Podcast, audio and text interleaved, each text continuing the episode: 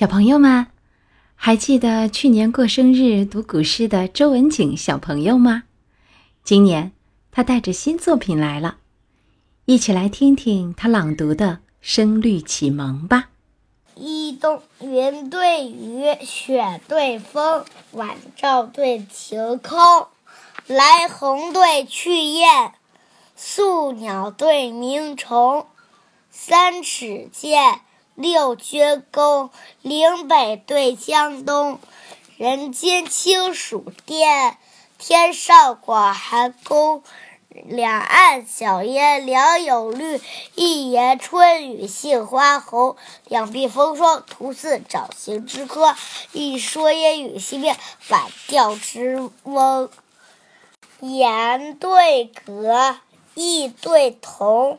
白叟对黄童，江风对海雾，木子对渔翁，岩巷弄，阮浮琼，蓟北对辽东，池中浊珠水，门外打头风，两壁讲经同泰寺。